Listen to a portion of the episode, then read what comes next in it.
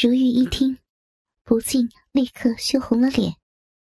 又听春儿道：“那就就细细听来，不想竟春心萌动起来，浑身燥热，下体逼内紧痒无比，于是忍不住便来到此处静心。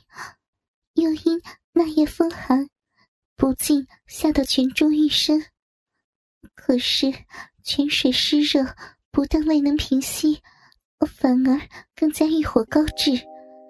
于是以手自扣玉户，竟觉舒适异常。此时突然有一人由水下窜出，于是就……原来此处另有其人，世外仙地，一般人不能寻来。但风声能无由至此，他人也未尝不能。春儿所说之人，原来乃苏州城内一家妓院的一个提茶倒水的小童。这几年因年纪渐渐大了，加之耳濡目染，与男女之间的事儿已尽数揭晓，就与一计相通。被人发现后，要将其处死。他便趁夜逃出，不想竟然逃到这人间仙境。他走得正疲乏不堪，忽见一池温泉，便跳到水中。不想一进水中，竟觉浑身酸痛尽散，而且精神百倍。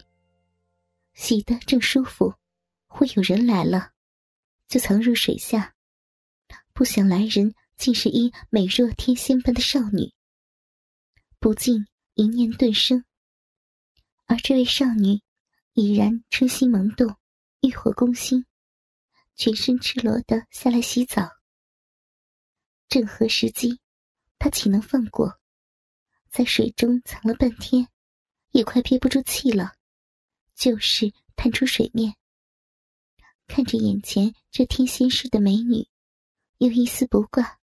浑身上下散发着诱人的肉香，他连想都不想，一把将这少女抱住亲吻。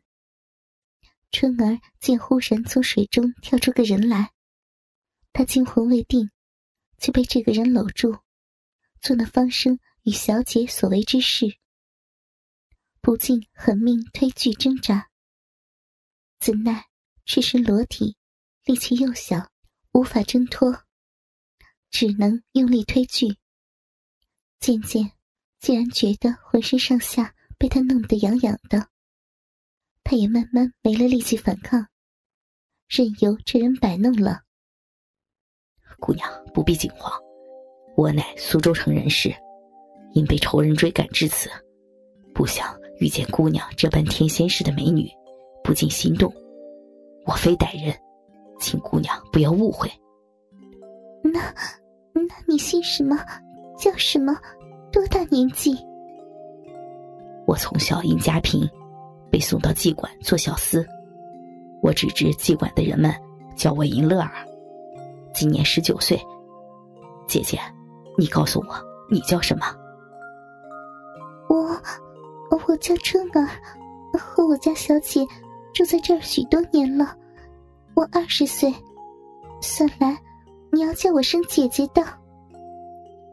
这男子立刻叫春儿：“姐姐，弟弟不知，方才失礼了。”春儿接着说道：“只因那日来了一位公子，与我家小姐情投意合，正与我家小姐做那……所以，我逼出来此处沐浴，不想遇见你。”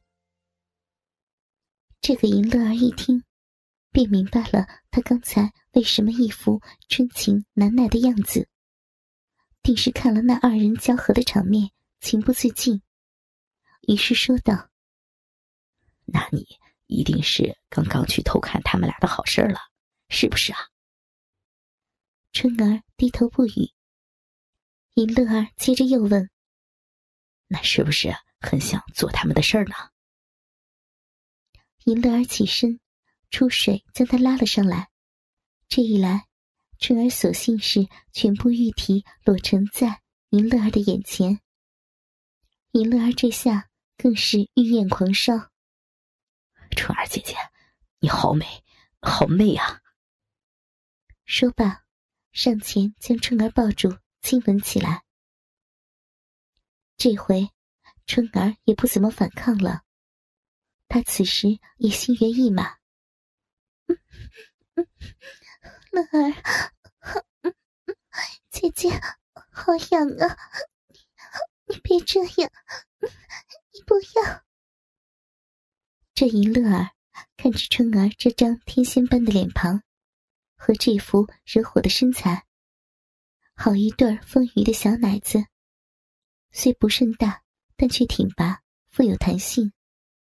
那饱含春意的丰臀，小巧但结实，纤纤的蛮腰，修长浑圆的玉腿。他直接伸手揣住春儿的奶子，用手指轻轻弹拨那只小奶头，捏弄着它不放。瞬间就变硬了许多。他索性无所顾忌的揣摩起来，胯下的鸡巴早已经勃起。他飞快的脱掉身上所剩的衣服，干脆用嘴巴含住那只小奶头，一只手揉住另一只奶子，用力揉搓着。最终，两只手干脆一手一只，抓住捏弄起来，还不时的用嘴巴含住那两只粉红的小奶头。像个孩子一样使劲的吸吮着，春儿感受着自己的奶子所承受的刺激，有一种前所未有的感觉，太舒服了，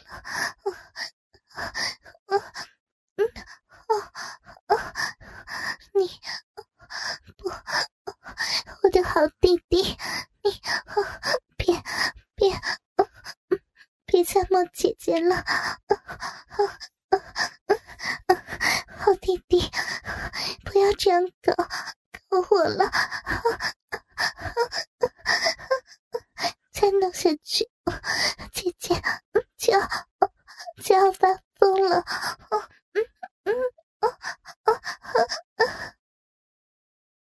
这银乐儿的手轻轻的伸到了春儿的两腿之间。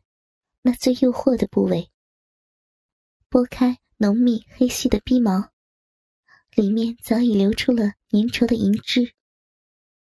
春儿不住地扭动着纤细的小蛮腰，好像要摆脱掉他的手。银乐儿将四根手指一起按在那团嫩肉上揉弄，轻轻的、缓缓的揉弄，慢慢将中指。嵌入到春儿的逼缝中，去摸着了那粒动人的小阴蒂，轻轻的拨弄起来。春儿已经感到奇痒无比，她急切的想让银乐儿能像方公子弄小姐那样来弄自己，把他那只胯下的鸡巴放进自己的小嫩逼中来。银乐儿虽然年纪尚小。却于此甚是精通，怎会看不出这点端倪？他当然知道春儿现在需要什么。他索性又把一根手指伸了进去，干脆插进春儿的逼内，用手指不停的在他的逼壁上抠挖着、抠弄着，骚得春儿的小逼内有如万虫爬行，奇痒难忍。禁不住浪叫起来：“ 我的好弟弟，你你别再，抠姐姐那儿了，姐姐快快要快要被被你弄得痒死了，你就就饶了姐姐吧，别再弄了，别再折磨姐姐了，我的好弟弟。”亲弟弟，快停手！姐姐实在受不了了，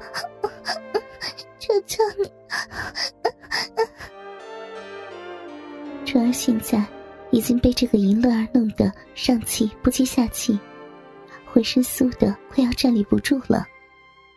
自己那只小手，竟然不知什么时候，已经悄悄的将他那根热气腾腾、坚挺异常的大肉杵握在手中。别看这银乐儿年纪虽小，可是那大鸡巴竟然一点都不小，丝毫也不逊于方超玉那根将西门如玉搞得死去活来的巨无霸，只是不及方生的粗大。但却又细又长，而且坚挺无比。